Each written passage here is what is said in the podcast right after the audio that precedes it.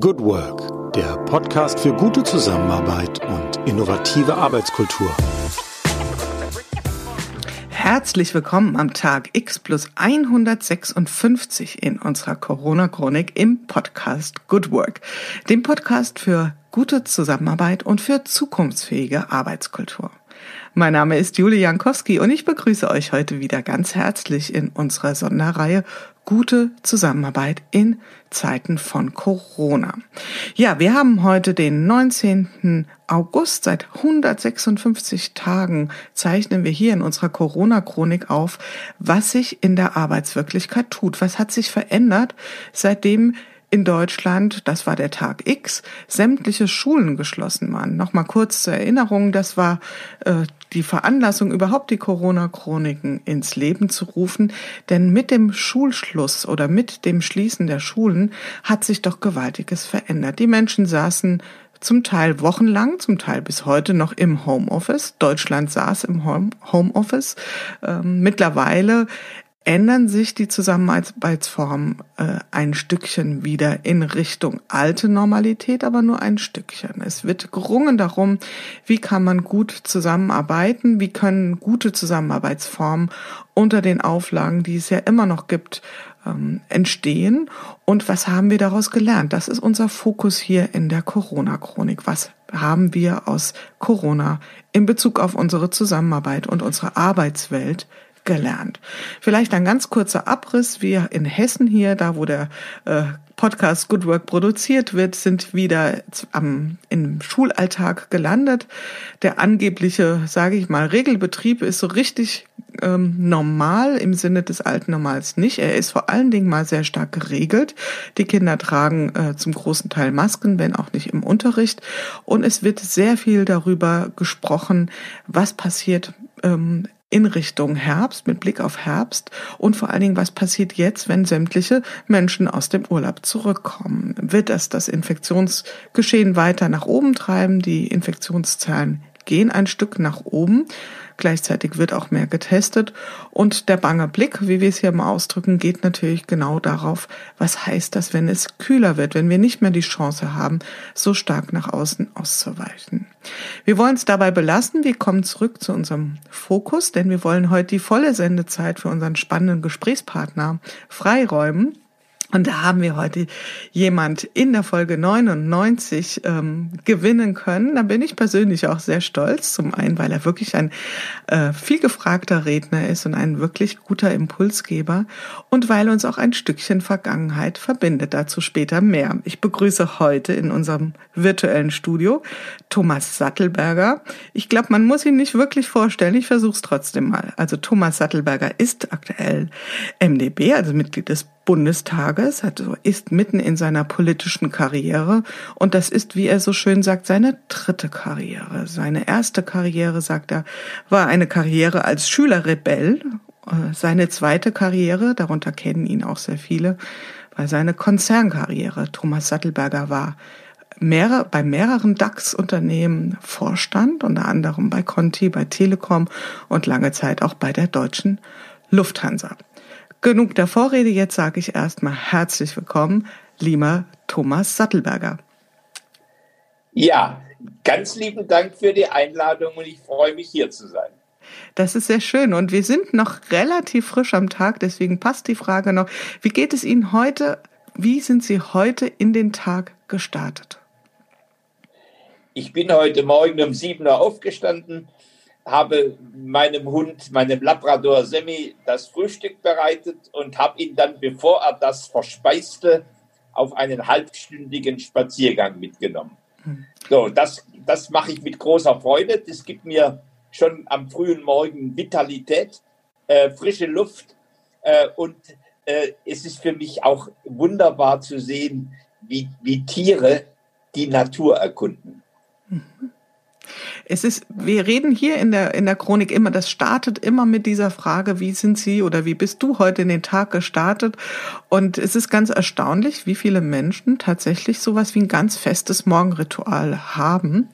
Und äh, würden Sie das auch als ein Morgenritual bezeichnen, dieser Weg mit dem Hund oder der Spaziergang, das Erkunden ja, der Natur? Ja, das ist, das ist eigentlich etwas, wo ich sozusagen auch in einem übertragenen Sinne meinen, meinen Tag mit einem Ritual eröffne. Mhm. Ja, und das scheint ja viel Kraft. Auch das Zähneputzen, auch das Zähneputzen kommt erst nach dem Hundespaziergang. Wir hatten hier da wirklich schon sehr ähm, ausgefeilte Modelle von Morgenritualen und ich finde auch dieses Thema in der Natur morgens zu starten, ähm, da steckt viel Kraft drin und ähm, ja. gute Einstimmung. Ja. Also heute Morgen waren die Regentropfen auf den Blättern äh, und die müssen ganz verrückte Düfte äh, ausgestrahlt haben. Den Sammy schnupperte, er wollte gar nicht laufen, sondern er blieb jeden Meter stehen und schnupperte irgendwas Neues. Also äh, manchmal denke ich mir, wenn wir Menschen doch die Fähigkeiten hätten, noch so wirklich unsere Welt zu entdecken.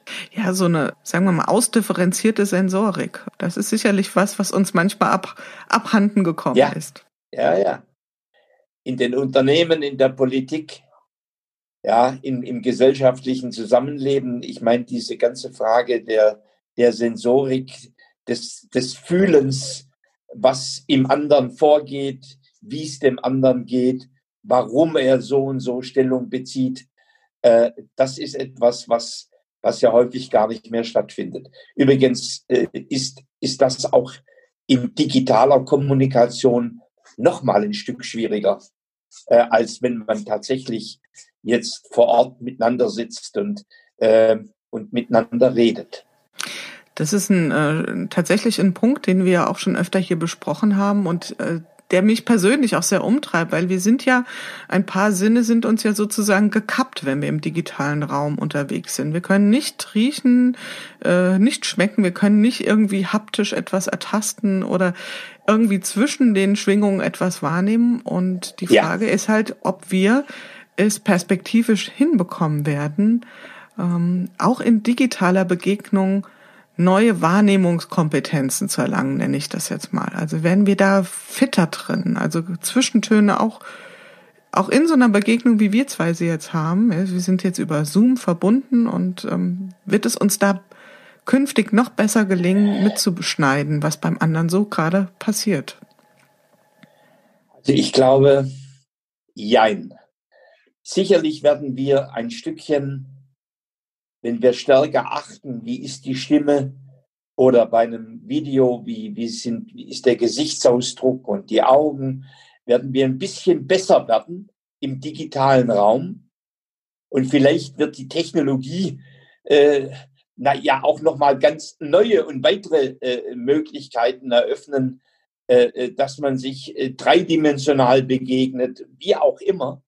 Aber ich, ich, ich glaube, es sind zwei unterschiedliche, um es mal technisch zu sagen, zwei unterschiedliche Betriebssysteme. Und mein, meine Erfahrung ist eigentlich, der Online-Raum eignet sich gut für Effizienz und eignet sich weniger gut für Kreation. Mhm.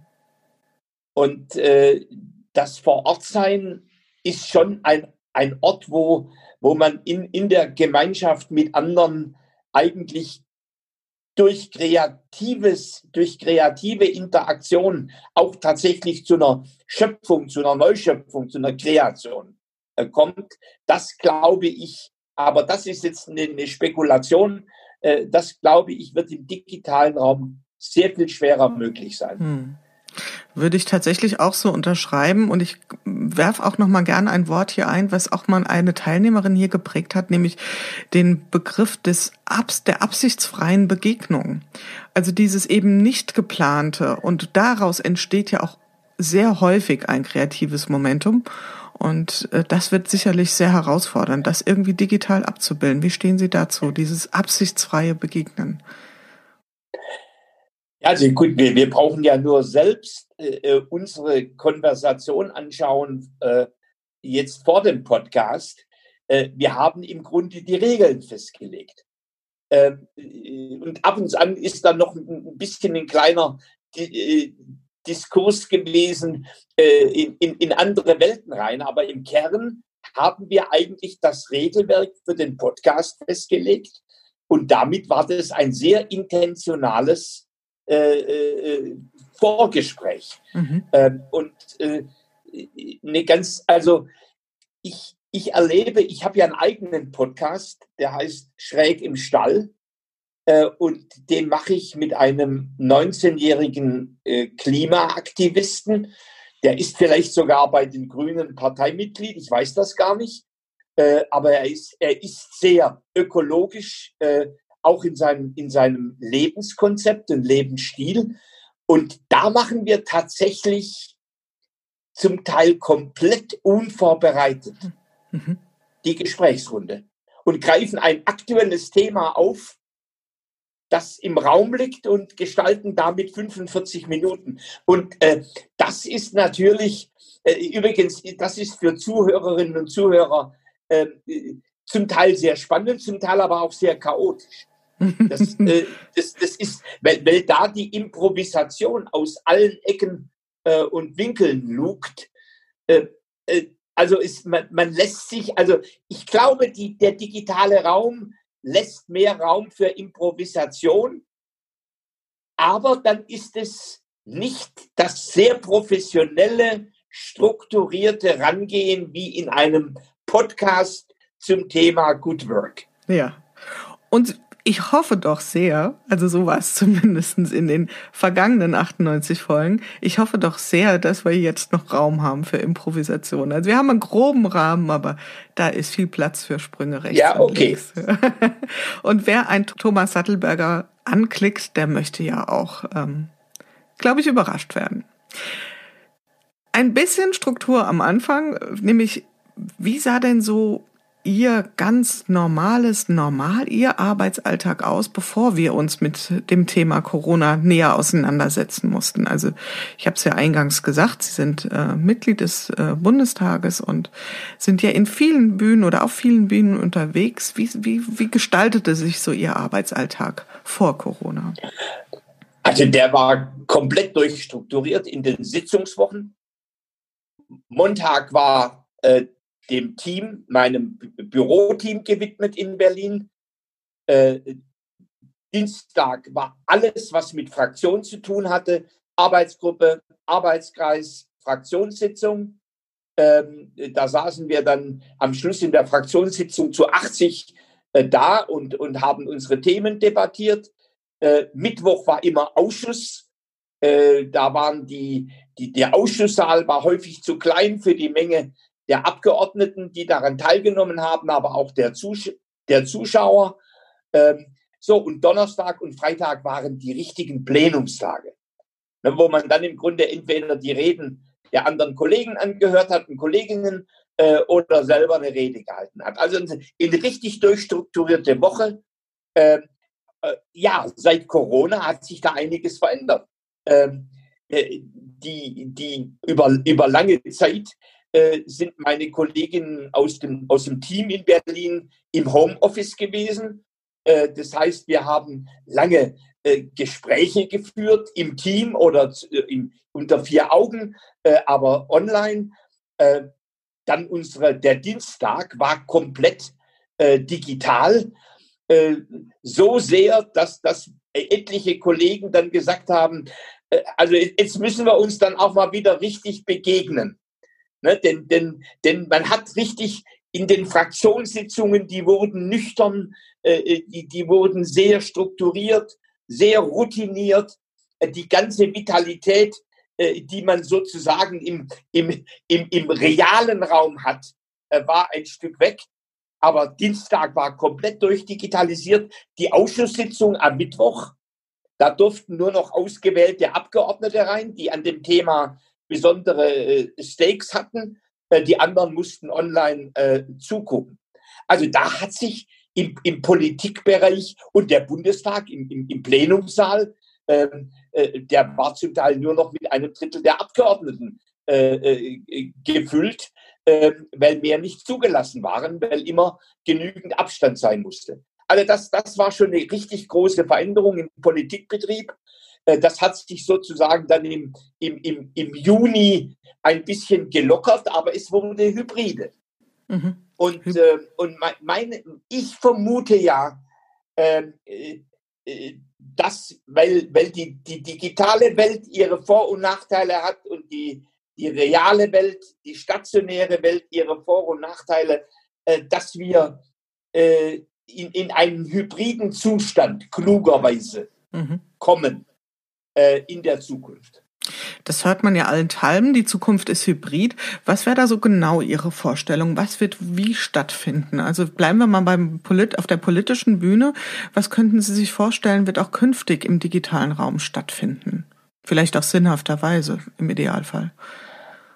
Also ich kann mir, äh, ich kann mir gut vorstellen, äh, dass die ritualisierten Ausschusssitzungen, die ich immer schon aufgrund ihrer Ritualisierung kritisiert habe, ähm, äh, weil du da fragst und keine Antworten kriegst, äh, oder weil, weil, weil äh, sechs Fragende äh, 50 Fragen haben und sich der, der antwortende Experte oder äh, Wissenschaftspräsident oder Forscher äh, oder Politiker dann raussuchen kann, wie er antwortet.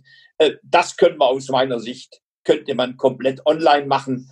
Das ist äh, überwiegend langweilig und durchritualisiert. ähm, die, und dann würde ich sehr präzise, würde ich ähm, sozusagen als Verantwortlicher, ähm, würde ich mit meinen Kolleginnen und Kollegen klären, brauchen wir für diese Sitzung kreative Diskussion, wo auch mal jemand dem anderen ins Wort fällt, wo, wo Zwischenbemerkungen kommen, wo, wo, man, wo der eine auf dem anderen aufbaut.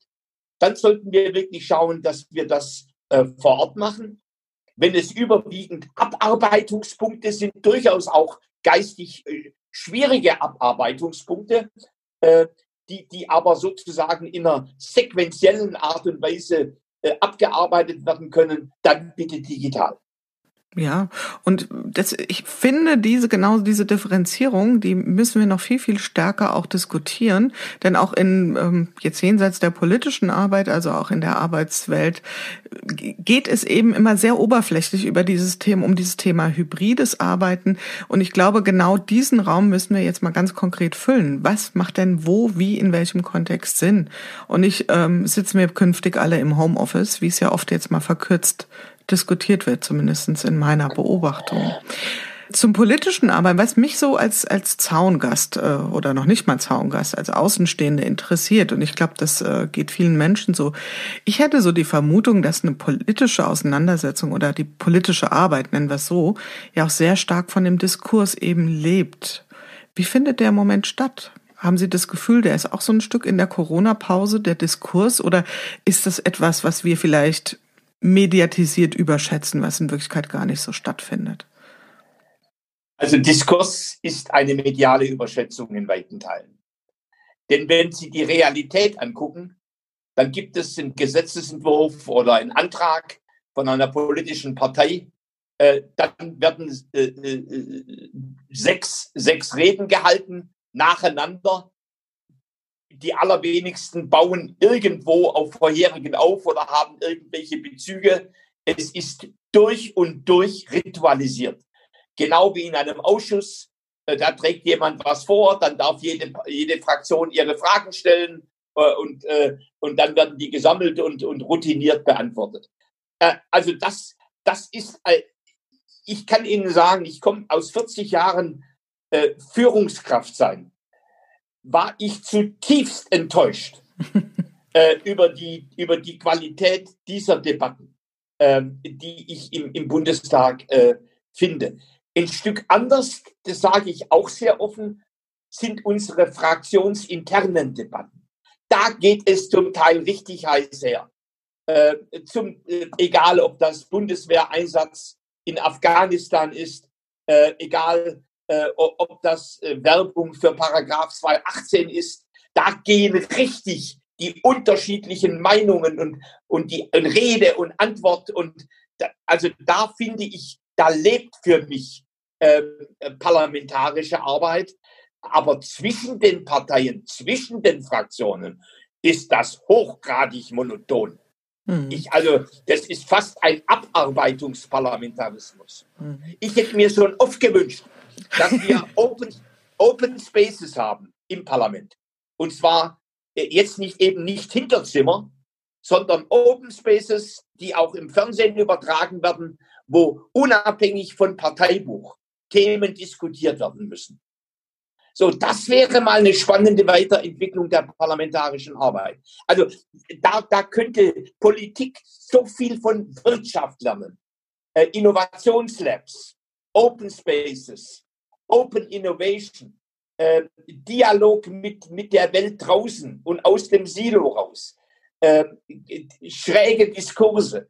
Also äh, Parlamentarismus äh, führt sich oft aus, auf wie auf einer Insel der Seligen, obwohl die Welt außenrum turbulent ist und zum Teil disruptiv, ähm, äh, disruptive Einschläge da sind.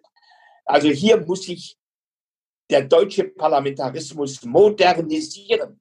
Nehmen wir mal das Beispiel Irland. Ein Bürgerparlament, das die heißen ethischen Fragen diskutiert. Ehe für alle, Abtreibung im, im, im erzkatholischen äh, Irland äh, und, und wo dann sich das richtige Parlament auseinandersetzen muss mit dem Votum der Bürgerinnen und Bürger. Also da, bitte, da, da, da bin ich leidenschaftlich. So kann es nicht bleiben. Ja, und ich glaube, dafür sind Sie auch ein Stück weit angetreten. Also man hört Ihnen ja jetzt auch an, dass Sie da richtig enttäuscht waren. Also dass äh, eben ja. genau dieser Diskurs nicht stattfand. Und wie können wir sowas beleben? Wie könnten wir? Sie haben ja einige Formate aufgezählt. Also ich stelle mir auch gerade ein Barcamp vor mit ähm, Bürgerinnenbeteiligung, also partizipative Momente. Wird man dafür verrückt erklärt in der Politik, wenn man mit solchen Ideen um die Ecke kommt?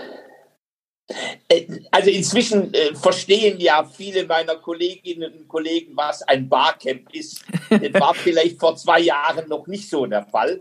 Aber von der Erkenntnis zum Tun ist noch ein weiter Weg. Also, sind, äh, ich, also ich mache jetzt zum Beispiel, ja, da, da gibt es dann immer wieder auch ein paar Barrieren und Blockaden. Jetzt, ich hoffe, dass es klappt, äh, dass wir Anfang September äh, die, die Grünen, die Linken und, und ich als freier Demokrat dass wir tatsächlich gemeinsam zum Thema Social Entrepreneurship unsere Kolleginnen und Kollegen äh, einladen und mal Sozialentrepreneure äh, über ihre Arbeit, aber auch über ihre Herausforderungen berichten lassen. Na, denn unser Blick in Deutschland geht ja häufig auf die, die, die Technikgründer, mhm. äh, die, die Technologiegurus. Äh, Digital Startups, ja. Genau. Ja, die, die rein Digital Startups. Mhm. So, und, aber da ist es mir gelungen, äh, oder ja, da, da hatten wir ein Thema, äh, äh, wo, wo drei Oppositionsparteien plötzlich gesagt haben, wir könnten doch mal was zusammen machen. Also die Welt beginnt ja, die, die Veränderung beginnt ja immer mit kleinen Schritten. Für mich ist das so ein kleiner, aber wichtiger Schritt. Jetzt haben Sie sehr schön beschrieben und das äh, bin ich tatsächlich auch sehr dankbar. Sie sind ja der erste Vertreter hier in unserer Corona-Chronik aus der Politik, also so aus der wirklich Parteipolitik, auch mal da so einen Blick reinzubekommen, ähm, was sich da in puncto Zusammenarbeit bei Ihnen verändert hat. Gehen wir mal auf die inhaltliche Ebene. Sie stehen ja ganz klar für die Themen Unternehmertum, Innovationskraft, also mit dem Blick, mit dem richtigen Schub nach vorne. Ähm, was hat sich da inhaltlich bei Ihnen verändert oder beziehungsweise wo ist jetzt so ein Fokus entstanden in den letzten ich mein, Monaten? Äh, äh, Corona äh, ist ja ein tiefschürfender gesundheitlicher Einschnitt, ein tiefschürfender sozialer Einschnitt. Denken, denken Sie nur an die Frage, äh, dass, dass Frauen von Kurzarbeit und Entlassung besonders betroffen sind. Ähm, äh, oder, oder Kinder aus sozial ärmeren Schichten keine iPads haben für das Homeschooling und keine Endgeräte. Ist ein sozialer Einschnitt. Es ist ein kultureller Einschnitt. Ähm, ich, ich habe vor ein paar Tagen intensiv äh, die, die Frage diskutiert, ob eigentlich Homeoffice die Karrierechancen für Frauen reduziert, weil sie gleichzeitig Homecare und Homeschooling machen. So, und es ist ein massiver wirtschaftlicher Einschnitt. Und, und das ist, und, und, und das habe ich so in meinem langen Leben, ich bin jetzt 71, noch nie erlebt, dass, dass die so viele Dimensionen der Gesellschaft berührt und tief betroffen sind. Äh, und, und natürlich, äh, das geht dann wirklich in, in, in, die Fragen rein, äh, traditionelle Geschlechterrollen. Das geht in die Frage rein, wirklich Schule für alle, und zwar wirklich auf Distanz und in Präsenz, aber für alle. Das muss sichergestellt sein. Das geht in die ganze Frage rein, brauchen wir ein Wirtschaftswunder 2.0? Denn, denn wir, im, im, Augenblick sind wir ja zum Teil noch auf Wolke 7, äh, wenn wir im Homeoffice sind. Äh, und und die, die Wirtschaft wird ja massiv betroffen sein, äh, wenn, wenn, wenn wieder sozusagen all, alles funktioniert. Und wir hatten ja schon vor Corona eine leichte industrielle Rezession. Äh, und das wird sich natürlich verschärfen. Und, und, das, und das heißt, das Thema Bildungspolitik, das Thema Familienpolitik, aber auch das Thema Wirtschaftspolitik äh, wird, eine, wird eine ganz neue Herausforderung sein. Äh, ich glaube nicht, dass wir zu den alten Rezepten zurückkehren können. Äh, nehmen wir mal nur ein Beispiel, das Thema Wiederaufbau äh, nach Corona. Äh, wir wissen ja, dass Corona äh, bei vielen Freiberuflern, Freelancern zu Einbruch im Geschäft von, von über 75 Prozent geführt hat. Wie schaffen wir wieder neues Solo-Selbstständigentum, Freelancertum in, in, in einer Zeit, die hybride sein wird? Müssen wir da alte, alte Debatten wieder aufmachen und modern gestalten, die Ich-AG beispielsweise? Oder wir, wir, wir, wir erleben ja, dass die digitalen Nationen und die digitalen Companies die Gewinner post-Corona sind. Was heißt das für unsere Wirtschaft? Müssen wir nur das Tradierte, das Etablierte weiterfüttern? Oder müssen wir massivst in Biotechnologie, in die Raumfahrt, in die künstliche Intelligenz und das Internet of Things und in innovative Klimaschutztechnologien investieren. Und sozusagen einen, einen neuen Gründerboom äh, ein Stück animieren, äh, auch durchaus mit, mit staatlicher Förderung, damit wir sozusagen die neue Welt für uns aufbauen und im Innovationswettlauf nicht noch weiter zurückfallen. Also das sind, also da hat sich für mich drastisch was verändert. Jetzt würde ich Sie gerne mal mit einer Beobachtung konfrontieren. Ich habe ja, wie ich es äh, jetzt erwähnt habe, schon ein paar Mal, jetzt sind es 98 Gespräche, es sind mit vielen ähm, Unternehmen auch im Kontakt und meine Beobachtung ist, dass es im Moment ähm, eine Haltung gibt in vielen Unternehmen, die in Richtung Abwarten geht. Ja, wir machen jetzt erstmal Homeoffice, also auch so ein bisschen wie Kaninchen vor der Schlange, weil wir ja. ja nicht wissen, was passiert, wenn sich jemand ansteckt. Ich persönlich glaube, abwarten ist tatsächlich überhaupt keine Strategie, sondern wenn überhaupt mal eine kurzfristige Taktik. Sehen Sie große strategische Bemühungen, jetzt sehr überspitzt und platt gefragt in der Unternehmenswirklichkeit? Oder sehen Sie eher auch ein Zögern, ein Zaudern, ein noch Innehalten, ein Abwarten auf, ja, auf was eigentlich? Auf, auf einen Impuls von außen. Und können wir uns diese Haltung leisten? Also ich sehe insbesondere im, im Mittelstand äh, ein, ein zögerliches Abwarten. Äh, große Unternehmen wie Siemens beispielsweise, die, die haben ja im Grunde schon, äh, die haben verstanden, was das Corona für die Menschen, die in der Wissens- äh, äh, Administrations- und Kreativarbeit tätig sind, äh, dass da ein, ein hybrides Modell das Richtige ist, wo sie dann sagen, okay, äh, drei Tage die Woche Homeoffice, zwei Tage im Büro oder äh, drei Tage im Büro und zwei Tage Homeoffice oder vielleicht noch individueller, wie auch immer. Also da bei den großen Unternehmen, äh, die, die sehen übrigens auch äh, natürlich auch relativ schnell äh, äh, die ganzen Aspekte wie, wie Parkplatznot, äh, wie verstopfte Straßen, äh, wie Bürofläche. Äh, also da kommen auch Effizienz und Kosten äh, und, und, und, und Verkehrsbetrachtungen mit dazu, die dieses Thema hybrides Arbeiten beschleunigen. der Mittelstand, das hat allerdings aber auch noch mit der Art der Führung zu tun.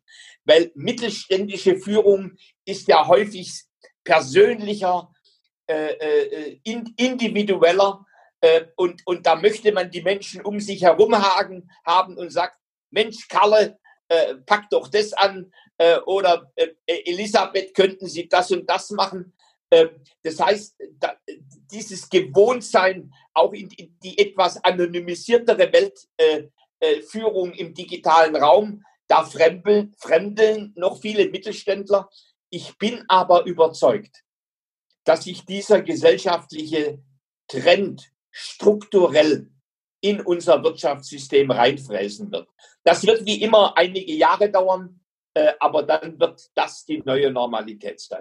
Sind wir dann da, was äh, vielfach beschrieben wurde, ich sage das jetzt mal bewusst provokant, äh, bei dem Thema New Work? Nein. Also das ist die Verkürzung, die Verkürzung von New Work auf Homeoffice ist gelinde gesagt bescheuert.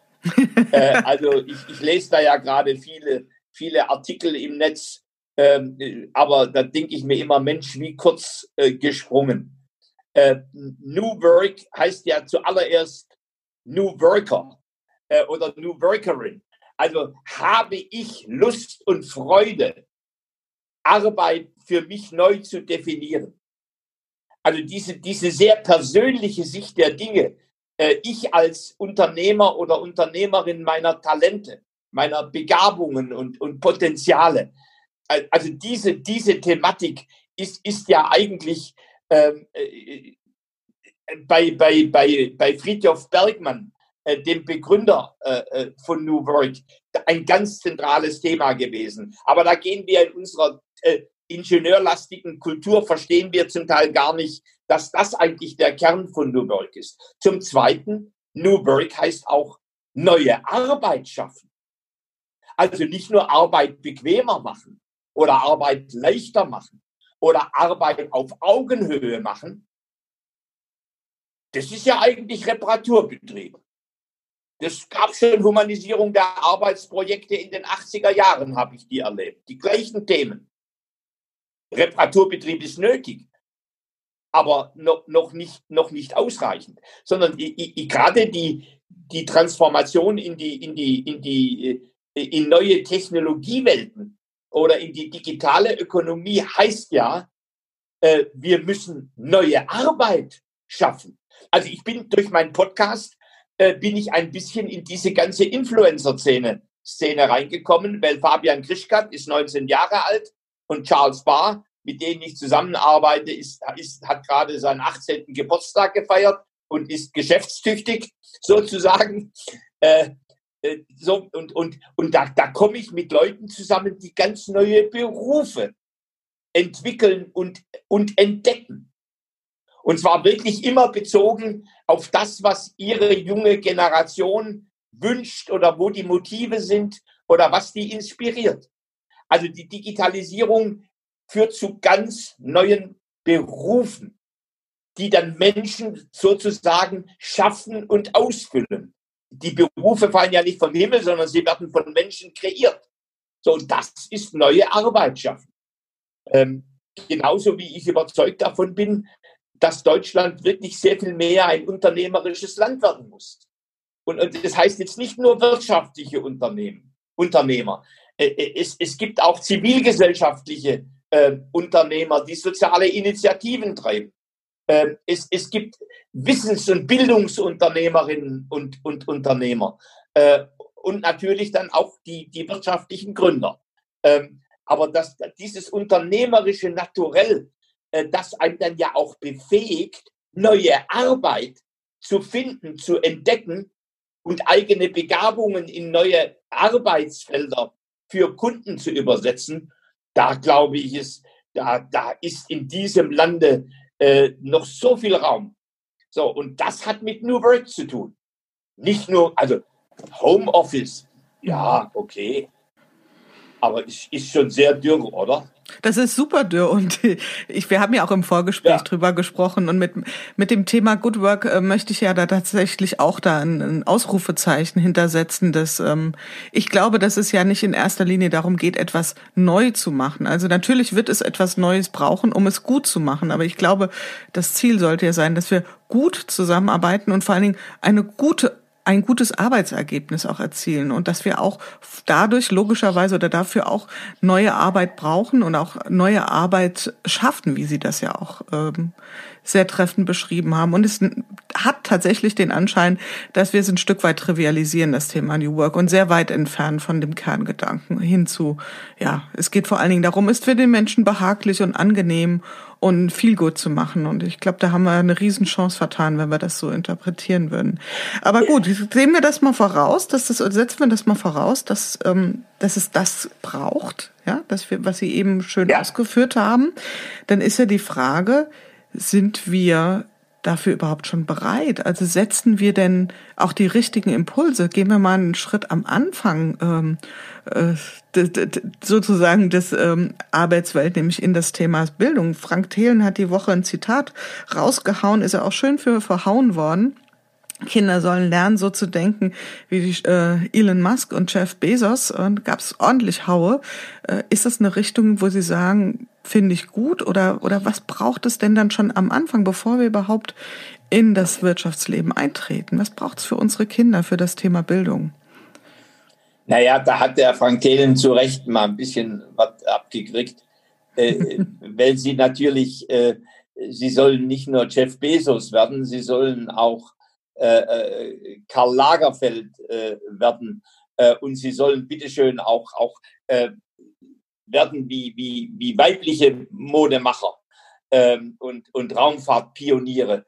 Ähm, äh, also das, das ist, ich, also was ja dahinter steht, dass, dass wir schon eine sehr saturierte, durch den Erfolg auch etwas schlaff gewordene Gesellschaft geworden sind, die, die mit Veränderung, äh, mit Dynamik, mit Kreativität immer weniger am Hut hat die Regelwerke bestimmen ja unser Leben. Wir sind lieber eine DIN A4-Gesellschaft ge geworden, wo alles geordnet ist, äh, als, als eine etwas äh, spontanere, auch chaotischere Aufbruchgesellschaft.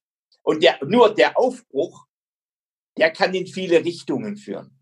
Äh, und der muss halt nicht nur zu einem Elon Musk führen, so, sondern äh, äh, zu, gerne, äh, äh, gerne äh, zu, zu tollen, tolle Influencerin ähm, oder, oder, oder jemand, äh, der, der im, im, im Netz äh, auf eine Art und Weise Mathematik erklären kann wie niemand sonst. Äh, also da gibt es so viele Begabungen, äh, dass es auch ganz viele Wege gibt.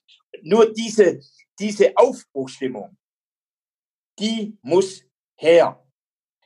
Also ich persönlich, ich, es ist fast ein Traum, weil, weil er so weit weg ist. Ich würde mir wünschen, dass an jeder Schule ein, ein, ein Makerspace, Theaterbühnen, ähm, Malstaffagen da sind, wo junge Menschen ihre, ihre, ihre handwerklichen oder künstlerischen Potenziale äh, entfalten und ausleben können.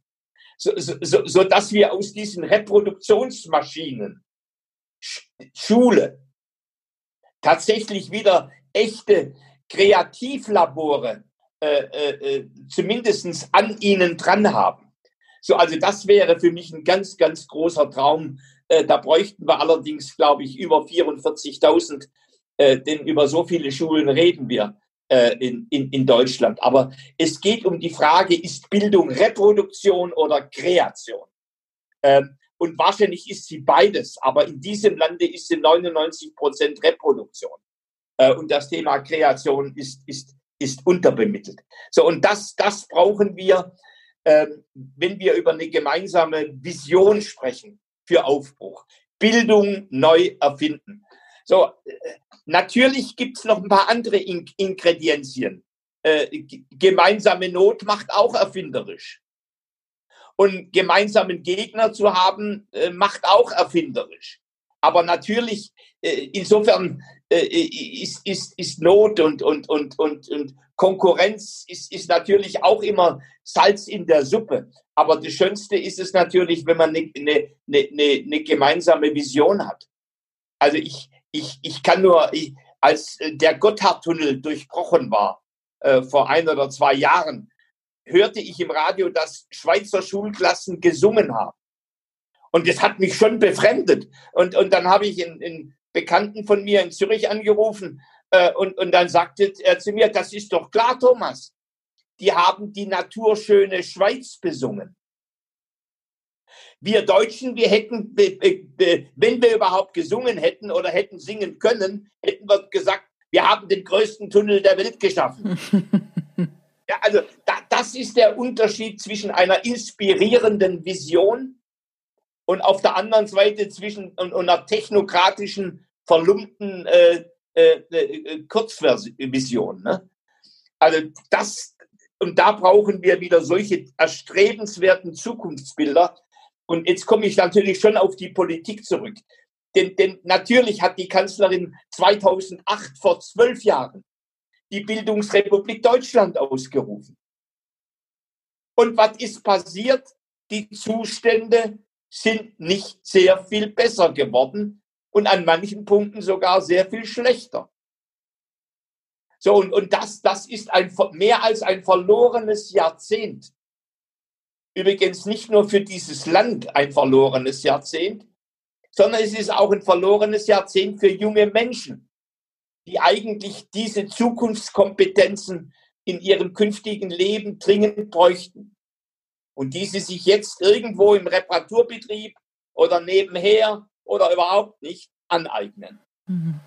Und das, was Sie äh, jetzt sehr mit großer Leidenschaft, finde ich, auch ausgeführt haben und holt mich da auch wirklich ab, würde ich gerne noch einen Punkt ergänzen, nämlich ähm, ich glaube auch, dass es in dem Bildungskontext nicht nur um eine Verzweckung gehen kann. Also es kann ja nicht nur darum gehen, die Menschen mit einem Umzu ähm, irgendwie auszubilden, sondern wenn wir auf den ganz Anfang nochmal zurückkommen, Ihren Spaziergang mit dem Hund auch ähm, die Kinder und Heranwachsenden auch einfach zu geraden Menschen sich entwickeln zu lassen und ähm, mit einer guten Sensorik, mit einem guten Empfinden für das, was sie können. Das setzt das ja voraus, weil das, was im Moment, was ich beobachte, ist, ähm, dass es durchaus ja kreatives Potenzial gibt, auch hier in Deutschland und ähm, dass man dazu neigt, dass eben in die Hände einiger weniger Berufskreative und Spinner zu delegieren und sagt, naja, also für Innovation und zu Zukunft, da sind ja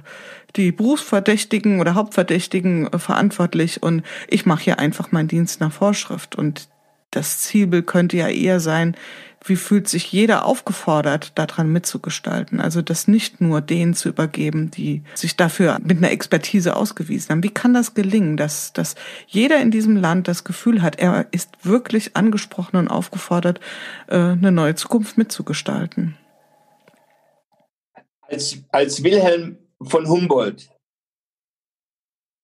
im, im Preußen äh, des, des 19. Jahrhunderts die Bildungsreformen gemacht hat. Da hat es nur für die Universitäten gelangt, vom Geld her.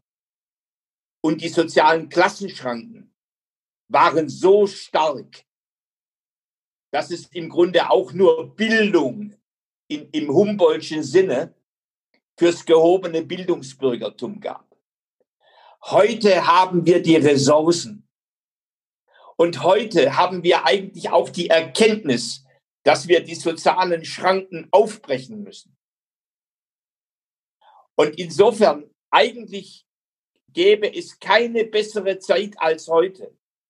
Übrigens auch Corona, wo im Grunde die Chancen der Demokratisierung von Bildung ja auch drinstecken aber noch nicht genutzt werden. Ähm, ne, durch, die, durch die digitalen Medien und durch die Individualisierung äh, von, von Lernen. Eigentlich, ich, ich, ich sage mal simpel, ja, das ist jetzt hart. Ich, ich wollte eigentlich nicht so viel über die Politik reden. Aber für, die, für das Thema Bildung und soziale Innovation braucht es einen Machtwechsel in diesem Lande. Aber der Machtwechsel reicht auch noch nicht aus. Es braucht eine Überzeugungstäterin und ein Überzeugungstäter an der Spitze der Bildung in diesem Lande, der wirklich, so wie eine Frau von der Leyen mal das Thema Kita äh, in einem Fenster der günstigen Gelegenheit äh, durchgezogen hat, der, der dann tatsächlich die Chance nutzt, um, um zu sagen, so, und jetzt machen wir wirklich 44.000 Makerspaces. Und bitteschön nicht als freiwillige AGs, sondern Körper, Geist und Seele. Und wir, wir, wir tun wirklich Humboldt neu. Nicht Humboldt alt reloaden, sondern wir machen Humboldt neu. So, und, und, und, und das ist eine neue Schule, die dort entsteht. Also ich, es, es tut mir von Herzen weh, dass ein, ein, ein kleines Land wie Dänemark, unser Nachbar im Norden, äh, eben erstens Bildung nie so instrumentalisiert hat wie wir. Da bin ich voll bei Ihnen.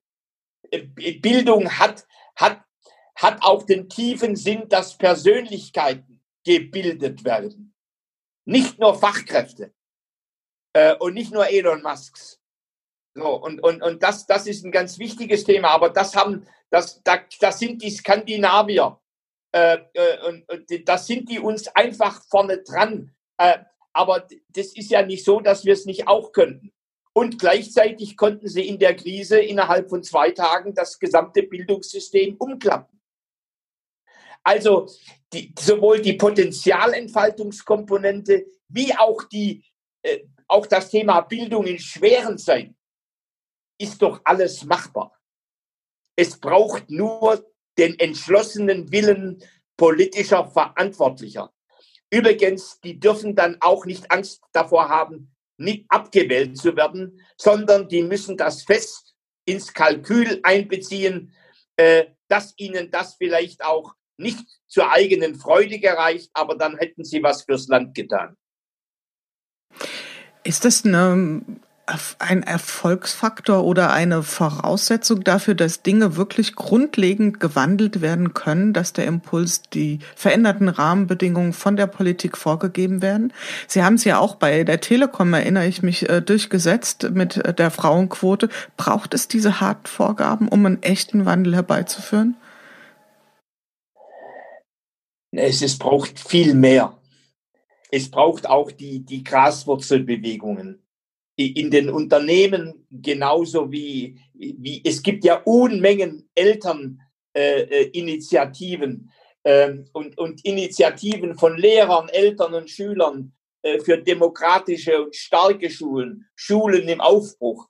Äh, ich meine, das sind halt oft wirklich dann auch äh, ver verzweifelte kleine äh, äh, Kämpferinnen und Kämpfer für eine bessere Bildungswelt, aber es gibt so viele davon. Das ist für mich neben dem, neben dem Wollen oben und den Ressourcen geben oben, ist die Graswurzelbewegung für mich das zweite äh, wichtige äh, äh, Element. Äh, das, das dritte Element ist wirklich, dass Schulleiterinnen und Schulleiter Freiheitsräume kriegen, aber auch Freiheitsräume nutzen und Schulentwicklungsprozesse in Gang setzen. Denn eines ist ja auch klar, alte Schule wird nicht automatisch durch Knopfdruck zur neuen Schule. Da reden wir im Grunde in, früher äh, in, in meiner aktiven Wirtschaftszeit haben wir das Organisationsentwicklung genannt. Und, und genau das Gleiche gilt natürlich auch für die Schulen. Es geht um, Organisa um, um Institutionenentwicklung, äh, Schule, um Schulentwicklung. Äh, das ist ein zweites, äh, äh, das, das ein zweites, ein drittes wichtiges äh, Zutat. Und, und das vierte ist, dass Bildung ist ja etwas, wo jeder zum Teil fanatisch immer seine Meinung beigibt wir brauchen Freiraum für Experiment. Und Experimente zeigen oft erst nach dem zweiten und dritten oder vierten Versuch, ob es greift oder nicht greift. Also insofern brauchen wir, so wie Firmen ihre Innovation Labs haben, so brauchen wir im Grunde auch Schulen, die, die ausexperimentieren und dann stellt man fest, es funktioniert und wir übertragen es. Das sind für mich mindestens vier der Zutaten. Äh, eben nicht nur äh, der harte Wille oben und der Mut, es zu tun, ähm, äh, sondern eben auch wirklich die Bewegung von unten und die Freiräume. Die Freiräume auf jeden Fall. Und was da, und da könnten wir, glaube ich, einen ganzen eigenen Podcast mitfüllen, was ja darin unmittelbar anschließt, ist natürlich auch bei den Experiment, Experimenten ähm, das Einplanen, dass natürlich da auch Fehler passieren dass Dinge auch misslingen, dass Dinge auch eben nicht so ausgehen. Deswegen, das macht ja das Experiment eben aus. Und also ich weiß nicht, wie Sie es sehen in meiner Beobachtung. Ich äh, unterstütze ja durchaus da auch Schulen in ihrer in ihrer Entwicklung. Ähm, ist da noch eine ganze, noch ein weiter Weg zu gehen.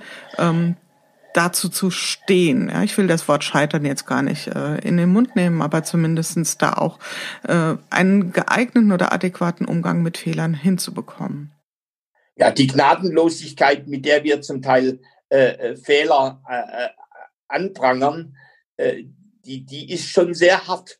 Und das, das führt schon dazu, dass, dass viele auch Sorge haben oder auch Furcht haben, äh, in, in ein solches Unterfangen tatsächlich einzutreten. Also in, insofern braucht es wirklich Schutz, Schutzpatrone für solche Themen auch. Nicht nur Freiraum, sondern Freiraum plus Schutzpatron. Geschützte Freiräume, absolut. Ja. ja. Und Patronin. Patroninnen, ja. ja unbedingt. Genau. Unbedingt, unbedingt. Wenn wir so uns mal langsam Richtung Zielgerade auf unserem, äh, in unserem Gespräch bewegen, Gibt's denn, wenn Sie jetzt mal persönlich so auf Ihr Wirken schauen, etwas aus der alten Welt, also alt damit meine ich die Zeit vor Corona, was Sie gerne wieder sofort in Ihrem Alltag hätten? Ist da irgendetwas, was Sie vermissen?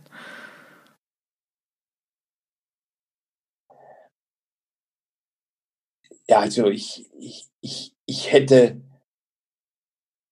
schon gern wieder die Möglichkeit, jemand herzlich zu umarmen. Ähm, und das unbefangen. Äh, der Händedruck oder die Umarmung, jetzt nicht das Bussi-Bussi-Thema, sondern wirklich die, die herzliche Umarmung ist, ist schon ein, ein, ein kultureller Bestandteil äh, äh, in diesem Lande. Und, äh, und ich, ich merke, dass ich mich da selbst im engen Freundes- und, und Familienkreis äh, schwer tue. Und ich möchte wieder diese alte Unbefangenheit zurückhaben. Kann ich voll drauf einschlagen, geht mir ganz genauso. Gibt es denn auch irgendetwas, wo Sie sagen, das ist ganz gut, wenn das in der ollen Kiste bleibt, das braucht gar nicht wieder zurückkommen? Ich, ich, ja, also ich, ich sage mal so, äh, nur die Kreidetafel, das ist wirklich ein Graus. Aber Kreidetafel und Tablet, das macht Sinn. Das Hybrid, also eine schöne Metapher für hybrides Lernen und hybrides Arbeiten.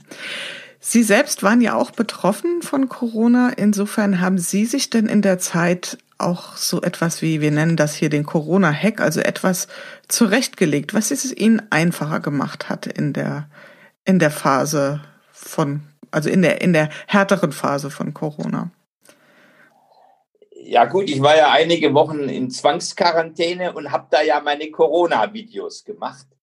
Und in diesen Corona-Videos bin ich ja, ich, ich habe so früher immer so ein bisschen schon eine enge Linie gezogen zwischen Privatleben und, und meinen äh, Aufgaben in anderen Feldern in Wirtschaft und Politik. Aber ich habe in diesen Corona-Videos, habe ich diese Grenzen auch für mich ein Stück aufgelöst. Ich habe über meine 95-jährige Mutter gesprochen. Äh, ich habe über meinen Partner gesprochen, wie wir, wie wir zusammen äh, in, in, in, in der Wohnung sind und, und trotzdem aufpassen, dass ich ihn nicht infiziere. Ähm, ich, ich, also es ist im Grunde habe ich meine Lebenswelt für die Menschen, die mir zugeschaut haben, und da waren ja bis zu äh, 200.000 äh, bei diesen Videos manchmal dabei, ähm, äh, habe ich meine Lebenswelt rauslugen lassen. Und, und äh, äh, das habe ich im Grunde, das ist, das hat mich übrigens auch animiert, sowas zu machen wie TikTok. Äh, äh, wo, wo ich ja äh, sozusagen auch expressiver werde. Also jetzt nicht äh, Politikreden halte oder so standardis standardisiertes, geöltes Palaver mache, sondern wo ich mich bewege, wo, wo, ich, wo, wo es Bilder gibt, wo, äh, wo man mich in anderen Lebenswelten äh, äh, äh sieht äh, und, und, und wo ich Sachen mache, wo mir auch der eine oder andere schreibt, äh, schämen Sie sich nicht, Herr Sattelberger? ja. Also was ich, sagen Sie dann? Nein, tue ich nicht. ne, nein, warum sollte, warum sollte ich? Äh, nein, das ist so etwas, das hat wirklich die Corona-Zeit, äh, die hat mich da geöffnet. Ich muss gerade an das, ich weiß nicht, ob Sie das Buch kennen, äh, Brené Brown, ähm, von Brené Brown, Power of Vulnerability. Also in dem Moment, wo ich etwas von mir preisgebe, auch aus meinem privaten, persönlichen Umfeld, mache ich mich ein Stück weit verletzlicher. Ja, das ist sozusagen der Preis dafür. Aber ähm, was ich gewinnen kann, ist ja eine viel, viel stärkere Beziehung und ein ganz großes Glück letzten Endes auch. Würden Sie das für sich ja, gut, so mein, unterstreichen? Ja, viele Menschen haben zu mir ja gesagt, Herr Sattelberger, dass Sie sich trauen zu sagen, dass Sie Corona infiziert sind. Ich hatte das am Anfang gar nicht so wahrgenommen. Und dann hörte ich die Geschichte eines Handwerksmeisters im Badischen, von dem nur das Gerücht ging, dass er Corona hätte und er hat alle seine Kunden verloren. Das ist im Grunde ja am Anfang dieser Pandemie war das ja wie eine Leprakolonie. Hm, absolut. So, und, und, äh, und da habe ich mich also tatsächlich verletzlich, auch angreifbar und, und, und, und äh, denunzierbar oder wie auch immer äh, äh, äh gezeigt. Aber es hat mir äh, auch wirklich viele Wege geöffnet zu vielen Tausenden von Menschen, die mir dann Mails geschrieben haben, lieber Herr Sattelberger, ich, ich bin 70 Jahre alt, äh, wenn ich Corona habe, wer führt denn meinen Hund aus? Und wo ich dann sozusagen mir nachgedacht habe, was schreibe ich da zurück? Ich habe ja wirklich in, in den, diesen äh, äh, Corona-Zeiten meiner Infektion, ich weiß gar nicht wie viel, ein, 2000 Mails von, von Menschen beantwortet, die mich um Rat gefragt haben.